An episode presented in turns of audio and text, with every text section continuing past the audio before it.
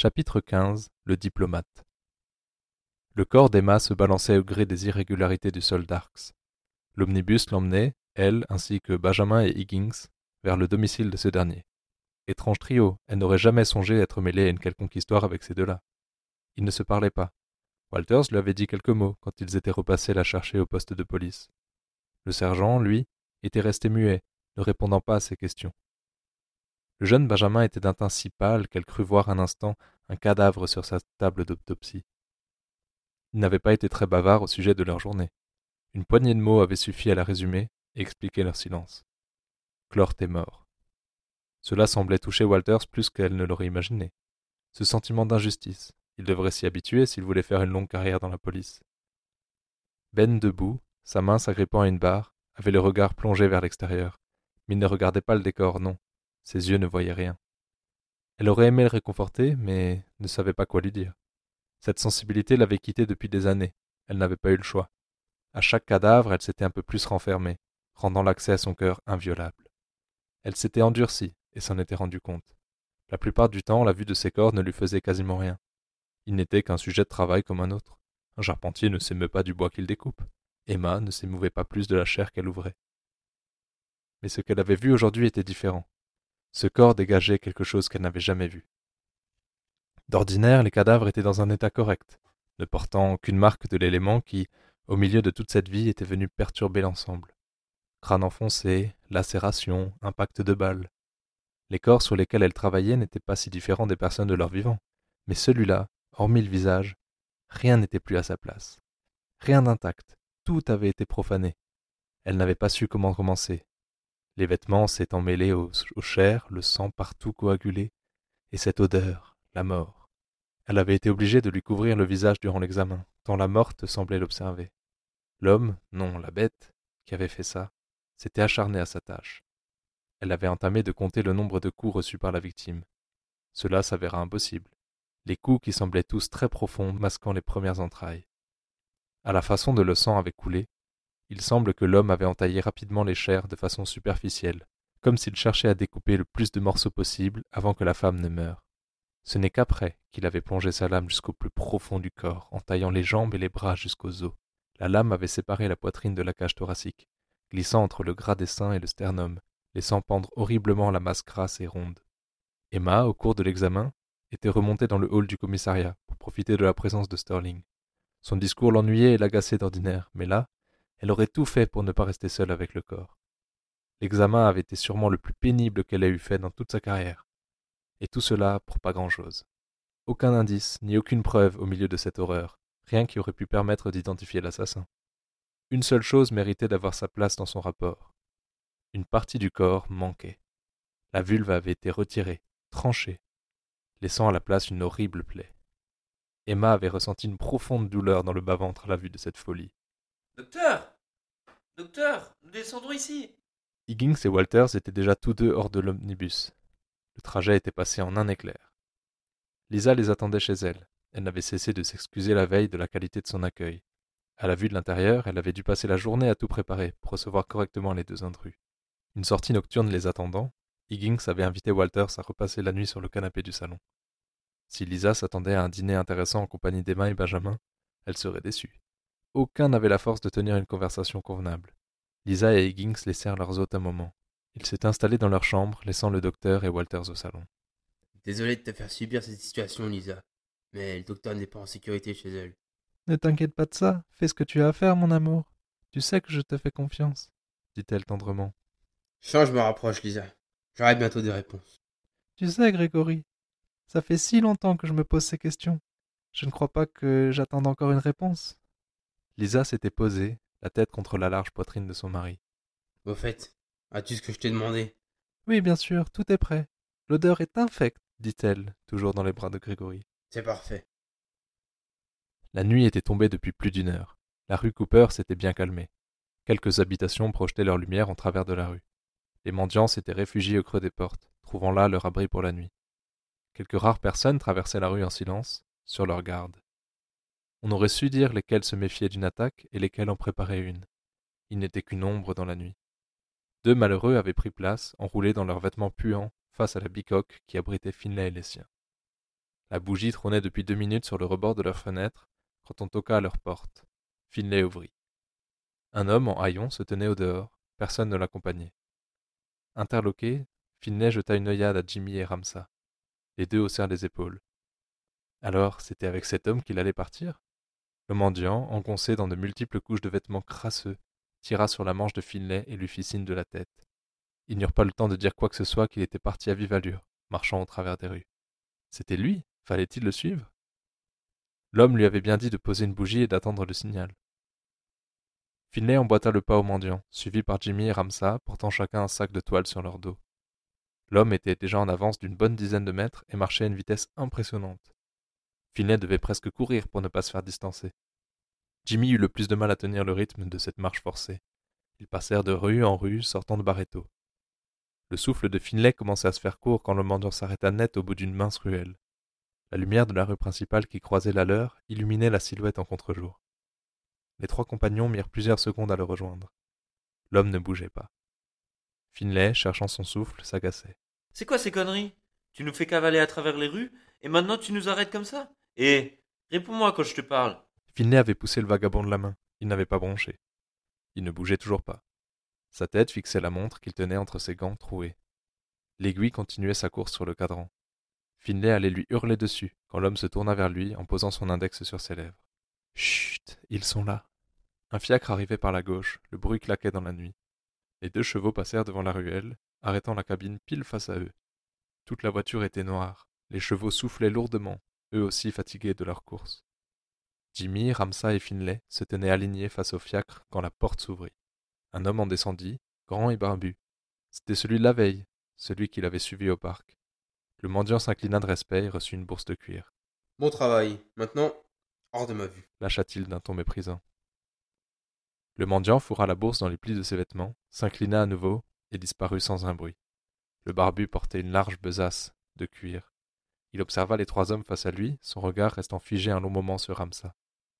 L'homme les dominait tous d'une tête, mais Ramsa ne baissait pas son regard. Je ne pensais pas que le sauvage ferait partie du groupe. Dit-il à Finlay, comme si Ramsa ne l'entendait pas. Ça. Pas de précipitation. Dit Finlay en posant sa main sur le torse de son ami. Finn, laisse-moi lui montrer ce que c'est un sauvage. Ramsa empoigna le manche de sa lame sans lâcher l'homme des yeux. Finlay se pencha vers Ramsa et lui chuchota dans l'oreille. Le coucre desserra lentement la prise autour du manche. Ça ne vaut pas le coup, mon frère. Tu auras sûrement l'occasion de lui faire fermer sa gueule. Mais là, on a du travail qui nous attend. Pense à l'argent. Ramsa fixa Finlay. Ses tatouages accentuaient la force de son regard. Jimmy, derrière lui, fit un clin d'œil. Sans ces deux-là pour le calmer, il serait sûrement déjà mort au bout d'une corde. Finlay changea le sujet. Alors, on est censé avoir du travail ou non? On prendra le thé une autre fois, les filles. Où est-ce qu'on va? Une marche nous attend. On ne prendra pas le fiacre. Trop de bruit. Suivez-moi. L'homme, en parlant, fixait Ramsa d'un air mauvais. Il fit signe au cocher qui repartit sans regarder les autres. L'homme entama la marche comme l'avait fait le mendiant avant lui. Son sac semblait lourd, car il marchait avec un déséquilibre certain. Les trois mirent quelques secondes à lui emboîter le pas. Mais c'est quoi ce connard? demanda Jimmy. J'en sais rien. Répondit Finlay. C'est lui qui a les documents qu'on doit mettre dans le coffre. Mais il doit être aussi là pour euh, nous surveiller. Alors on évite de faire les cons. Compris? Les deux mendiants étaient trop loin pour entendre la discussion des quatre hommes, cachés dans l'ombre de la ruelle. Le plus gros reprenait avec difficulté son souffle, les mains appuyées sur ses genoux.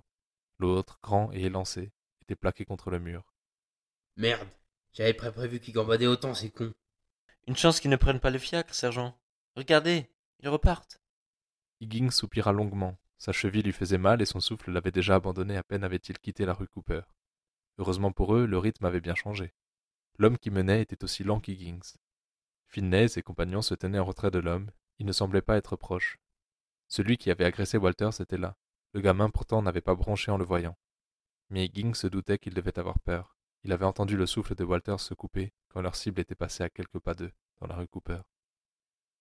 Les tenues confectionnées par Lisa étaient redoutablement efficaces. Les parents de Walters n'auraient pu le reconnaître, grimé comme il était. Par contre, euh, l'odeur, c'était obligé demanda Walters. Faut qu'on soit authentique, Ben. T'as déjà vu un clochard qui sentait le parfum, toi? Et comme ça, personne viendra t'emmerder, crois-moi.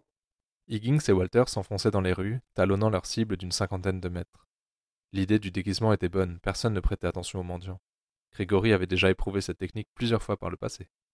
Qu'est-ce qu'est-ce qu'ils font dans ce quartier, sergent? Aucune idée. Mais crois-moi, on aura de quoi les arrêter d'ici peu. Vous comptez les arrêter? Non, je veux poser des questions à Finlay. Mais je pense que ses copains me laisseront pas faire, tu vois. Walter hocha la tête. Effectivement, d'après leur dernière rencontre, il n'était pas du genre à collaborer avec la police. Il n'attendait que ça, les arrêter, tous.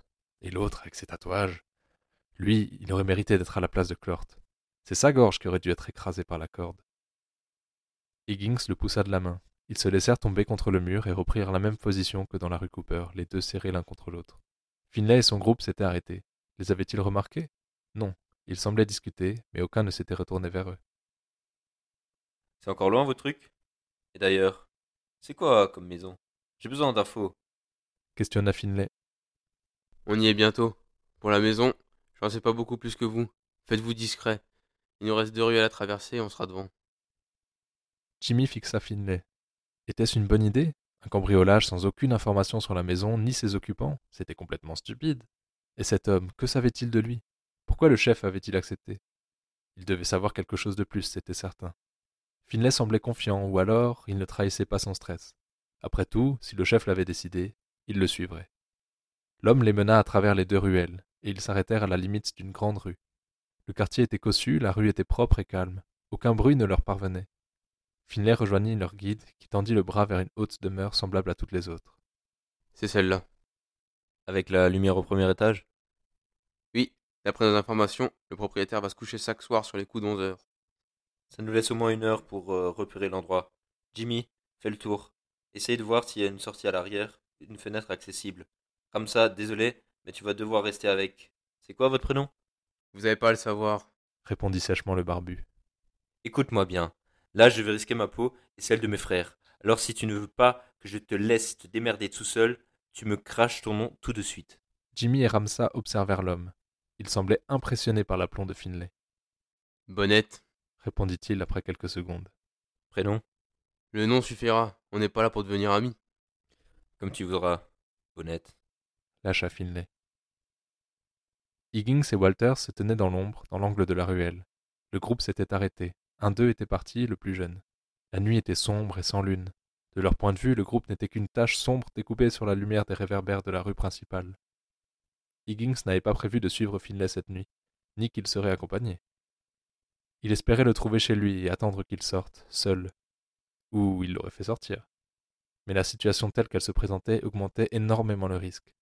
Qu'avait-il prévu de faire cette nuit? Ils trimbalaient tous des sacs. Que contenaient-ils Logiquement, si Finlay en faisait partie, un vol se préparait. Il était bien connu pour ça. Il éprouvait néanmoins une certaine sympathie pour lui. C'était un voleur et sûrement une des personnes les plus malhonnêtes de la ville, mais paradoxalement, Higgins avait décelé chez lui une droiture et un honneur qui se faisaient rares en cette époque. Il s'était résolu à ne pas l'arrêter à plusieurs reprises. Le contraire aurait laissé tous ces gamins à l'abandon, dans une ville où cela signifiait signer leur arrêt de mort. Lisa débarrassait les restes du dîner, aidée par Emma. Une assiette lui échappa des mains et se brisa sur l'évier de granit. Lisa jura, les mains tremblantes. Lisa, attendez, je vais ramasser. Intervint Emma. Non, laissez, je. Je suis maladroite. Les mains de Lisa trahissaient son inquiétude. Elle tremblait nerveusement depuis que son mari et Benjamin étaient sortis. Emma l'aida à ramasser les morceaux de porcelaine brisés. Accroupie à côté d'elle, elle lui saisit amicalement la main. Tout ira bien, Lisa. Ils rentreront. Ne vous inquiétez pas. dit la médecin d'une voix calme. Je sais, Grégory revient toujours, mais. Je ne peux m'empêcher d'angoisser. Toute cette histoire. Lisa, jetant les morceaux dans le cajot de bois servant de poubelle, ne finit pas sa phrase. Emma trouva cela légèrement bizarre. Son mari enquêtait sur un meurtre, certes étrange, mais ce ne devait pas être la première fois qu'une affaire l'obligeait à faire des sorties nocturnes. Et certains dossiers avaient dû être bien plus dangereux. Lisa, sous ses aspects tranquilles et discrets, semblait, comme son mari, cacher une noirceur en elle. Elle faisait tout pour ne pas le laisser ressortir, mais Emma reconnaissait cela comme elle l'avait vu chez Higgins dès leur première rencontre. Ces personnes faisaient partie, comme elle, de ceux qui en avaient trop vu, ceux qui ont perdu l'innocent espoir de croire en l'humain. Lisa, dites-moi, qu'est-ce qui vous inquiète autant?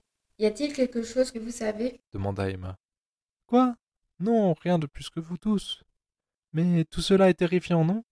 Cet homme qui a voulu vous faire du mal, je ne sais pas comment vous faites, je serais effondré s'il m'était arrivé la même chose. Rien que d'y penser, j'en tremble.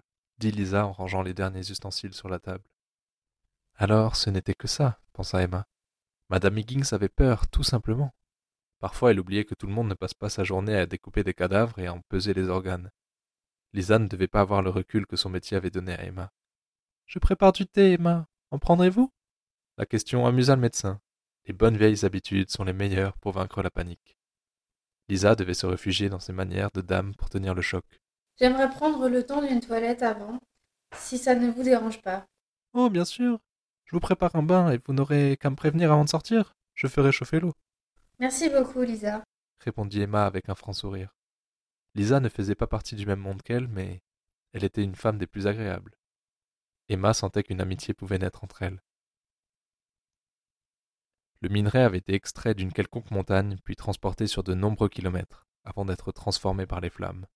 En le brûlant, la fournaise en avait fait ressortir toute la puissance et la pureté. Stocké durant des mois, le métal avait un jour été saisi par un artisan et brûlé à nouveau. Là, retrouvant l'extrême chaleur du feu, il était redevenu tendre et malléable. L'artisan l'avait martelé durant des heures, des jours, le refroidissant d'un coup, le faisant rougir encore et encore, le frappant. La pièce de métal s'était retrouvée entre le marteau et l'enclume. L'homme, un forgeron d'expérience, en avait fait une pièce exceptionnelle. Le novice au coup d'œil non initié n'y aurait rien trouvé d'exceptionnel, mais le vrai connaisseur avait remarqué la qualité du travail. L'acier avait été replié sur lui-même des centaines de fois, créant une solidité et une pureté remarquables. Aucune fioriture n'avait été ajoutée. La forme était des plus classiques, longue, effilée, sensuelle. Les formes originales étaient, pour cet artisan, réservées à ceux dont la qualité de la forge ne se suffisait pas à elle-même et devait compenser cela par des attraits artificiels. Pour cette œuvre-là, il avait tout épuré au maximum, se répétant La perfection n'est pas quand il n'y a rien à ajouter, mais quand il n'y a plus rien à enlever. Les vingt centimètres de la lame légèrement bombée à la base, telle une feuille de laurier, se déroulaient d'un trait. Le manche, solidaire, n'était plus lui décoré que d'un filigrane d'argent. Deux pièces de laiton le maintenaient de chaque côté. Rondes, polies et brillantes, elles tranchaient par leur couleur dorée. Cette lame exceptionnelle avait voyagé, puis avait trouvé un nouveau propriétaire, apte à en apprécier la qualité. Là, bloquée dans son étui de cuir, elle se balançait, tranquille, contre le torse de son possesseur, entre le cuir de son manteau et son cœur. Ils avaient, à eux deux, trouvé une entente. Il était le seul capable d'exprimer toute la puissance et l'élégance de cette lame. Elle était la seule qui suffisait à son art. Il avait été difficile de trouver cette partenaire. Jamais le forgeron n'aurait imaginé que son travail devienne l'outil d'une œuvre aussi grande. Au rythme auquel elle était secouée, l'homme devait marcher d'un pas vif, sur un sol irrégulier sûrement dépavé. Le métal était froid comme l'air de la nuit dehors. Cela faisait quelque temps qu'elle était baladée dans les rues. Allait-il trouver ce qu'il cherchait? Il était difficile et prenait du temps pour faire son choix. L'homme s'arrêta un instant, puis enroula sa main gantée autour de l'argent filigrané. La lame glissa, souple, hors de son étui, sentant juste à temps le battement de son cœur s'accélérant. Encore une fois, elle allait s'exprimer. Le métal fendit l'air, silencieux, rapide, telle l'eau s'écoulant en son lit. Le métal rencontra la peau qui recouvrait l'omoplate, effleurant l'os de sa pointe. L'angle et la profondeur étaient parfaits. Le derme se découpa, telle une feuille d'une épaule à l'autre. Là, en un instant, la toile allait comprendre son nouveau rôle. Le cri sonnait le départ d'un acte qui se jouait, cette nuit, sans répétition. La lame fut plongée en un instant dans une magnifique chaleur, s'insinuant au travers de la peau, perçant un rein. Puis, à nouveau, le froid de la nuit. La vitesse du mouvement projeta le sang en un mince filet. L'homme dessina, tailla, suivant sa toile, l'accompagnant. Elle refusait son rôle et ne cessait d'avancer, s'appuyant sur le mur. Le métal, dansant d'un geste circulaire, caressa l'arrière du talon, sectionnant le tendon. En un instant, la toile fut prête pour l'homme. La lame se plongea dans son œuvre, emportant avec elle sang, chair et les derniers souffles de vie. Le métal était désormais recouvert de cette chaleur. L'épais liquide perlait le long du funeste pinceau jusqu'à retomber sur le sol de la capitale. La fine pointe acérée laissa la signature de l'homme, satisfait de sa représentation. Là, devant le corps inerte, il tendit les bras de chaque côté de son corps. La lame dans sa main droite, il prit son chapeau de la main gauche et s'inclina au cœur de cette nuit d'épouvante qui commençait pour Arx, saluant l'invisible public d'un macabre théâtre. À l'extérieur. Ils sont à l'intérieur Vous avez vu ça? Sergent, c'est un, flagrant délit de cambriolage. Ces maudits voyous seront devant le tribunal d'ici demain matin. dit Walters avec enthousiasme. Lui et Higgins s'étaient rapidement rapprochés quand le groupe avait disparu en direction des grilles de ce jardin. Les deux policiers, vêtus en mendiants, étaient maintenant recroquevillés l'un contre l'autre, dans l'angle de la ruelle, profitant de l'ombre projetée par le lampadaire pour se dissimuler. Le visage d'Higgins était toujours fermé, non pas qu'il était différent d'habitude, mais Walters ressentait qu'une chose lui pesait depuis quelques jours. Il avait mis cela sur les événements récents. En réalité, c'était une sottise d'imaginer Higgins ému par le sort des ouvriers des usines. Non, le changement d'attitude avait eu lieu dans la journée où ils avaient découvert le corps de Larsen. Cette crise qu'il avait eue dans le bureau, qu'est-ce qui avait pu tant l'émouvoir? Il n'avait pas retouché un verre d'alcool depuis, du moins pas devant lui. Qu'était-il en train de faire avant la crise? Emma. Ils étaient avec le docteur. Ben fixa le visage de son supérieur. L'ombre creusait ses rides plus qu'à l'habitude, et lui conférait un air grave, solennel. Ses sourcils proéminents envoyaient une ombre aussi franche sur ses yeux qu'il semblait happé par la nuit. Ses joues étaient hérissées de courts pics roux. Il ne s'était plus rasé non plus. Sa bouche bougea lentement. On va arrêter personne. Du moins pas eux. Bougonna-t-il, reniflant pour mettre un point à sa phrase. Comment ça? Ces gens sont en train de commettre un crime? Ne vont-ils pas s'en prendre aux occupants de la maison, d'ailleurs? Nous devrons intervenir protesta Walters. Moins fort. Si on nous entend, on aura l'air fin. Higgins soupira lentement, hésitant. Écoute, déjà pour les arrêter, faudrait être plus que deux. Ensuite, les habitants y craignent rien. Je le connais. Il est pas du genre à tuer pendant un cambriolage. On va les attendre bien tranquilles, et quand ils sortiront, Higgins sortit lentement son revolver de son holster, en le montrant à Walters. on y pose nos questions. Mais sergent, c'est les deux mèches avec l'homme qui a attaqué Emma. Emma Où est passé le docteur Danielsen? Ah Je te parie ce que tu veux que le Finlay n'a rien à voir avec cet homme? C'est trop éloigné. Trop guindé pour lui. Walters ne savait vraiment pas quoi penser de son supérieur. Il ne semblait pas très concerné par le crime dans la ville d'Arx. Ça, il le savait déjà. Mais pourquoi insistait-il tant sur cette enquête alors? Pour établir la vérité sur Clort À quoi bon? La question lui tournait en tête depuis un bout de temps déjà. Le moment lui revint soudainement clair, comme s'il venait de se passer. C'était à la lecture du dossier d'Emma que Higgins avait fait sa crise. Qu'avait-elle dit? La lame, une lame à double tranchant.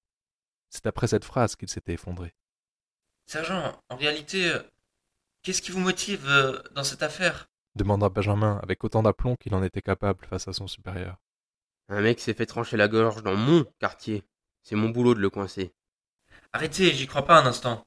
Higgins tourna sa tête vers lui, plongeant tout son visage dans le noir. Crois-le ou non, c'est pareil pour moi. J'en ai marre. Vous me trimballez avec vous depuis l'autre jour. Je risque ma vie, ma place dans la police, et vous ne dites rien Walters haussait le ton et s'était levé, ses vêtements difformes lui conférant une stature plus large qu'à l'accoutumée. Moins fort, gamin. Non, je ne parlerai pas moins fort. C'est vous qui allez parler. Et tout de suite. Dites-moi ce que j'ignore. Ah Et je commence par où? Commence dépuceler crie Higgins. Walters plissa les lèvres d'énervement et envoya un coup de pied dans les jambes d'Higgins, toujours assis sur le pavé. Petit con Arrête ça tout de suite Allez vous faire foutre. Il envoya un autre coup, que Higgins bloqua de la main. Arrête tout de suite, Walters, ou tu vas le regretter. Cracha Higgins. Walters arma un autre coup, plus puissant. L'élan de sa jambe fut stoppé net par la matraque d'Higgins, s'écrasant sur son tibia. Il étouffa un cri de douleur et s'effondra sur le sol. Grégory crut lui avoir brisé un os. Walter se tenait la jambe en gémissant, les lèvres bourrées dans les plis de son vêtement puant. Il resta ainsi durant une bonne minute, se tordant de douleur, massant son mince tibia. Higgins s'en voulait, il le fixait et voulait lui demander si ça allait quand Benjamin reprit la parole. C'est quoi le problème avec la lame? Higgins La lame, celle qui a tué Larsen La question figea Higgins comme si une balle avait traversé son cerveau, comme si cette même lame avait sectionné sa moelle épinière. Un tourbillon acide s'infiltrait dans ses boyaux. Le gamin le regardait avec cet air qui disait qu'il ne lâcherait pas. Était-ce vraiment Walters? Il ne pouvait pas lui dire, même s'il l'avait voulu. Il était impossible que les mots franchissent la barrière de ses lèvres. Son corps ne le laisserait pas. Higgins serrait les dents et sentait sa gorge se contracter sous la nausée. Même après toutes ces années, il lui était impossible de supporter le souvenir. Ses mains étaient devenues glacées, il les fourra sous son manteau pour éviter de les triturer dans tous les sens. Elles étaient froides et tremblantes. Tout son corps tremblait, s'il avait été debout, il serait tombé dans les pommes à coup sûr. Les images se bousculaient à nouveau dans sa tête. Il fallait qu'il pense à autre chose ou il allait exploser. Lisa, pense à Lisa, se dit-il. Walters ne lui laissa pas de porte de sortie. Il l'avait saisie aux épaules et lui parla d'une voix basse, mais qui, dans le silence de la nuit, avait l'effet d'un hurlement. Dites-moi ce qu'il y a avec cette putain de lame, sergent? Merde Qu'est-ce que cette affaire avait de si important? Mienne.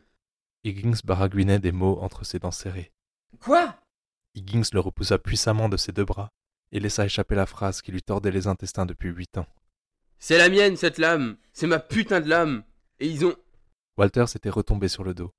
Dans sa chute, il vit Higgins plonger sa tête entre ses mains, dans ce qui était autant un sanglot qu'un râle de bête féroce. Le dernier cri d'un animal blessé, quand tous le pensaient fini.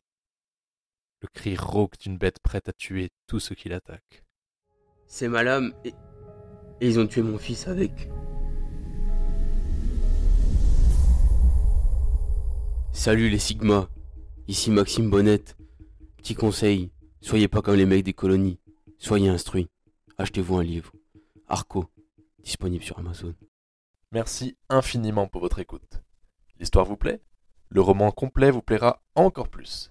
N'hésitez pas à vous procurer un exemplaire pour encore plus de suspense et d'intrigues toujours plus intenses.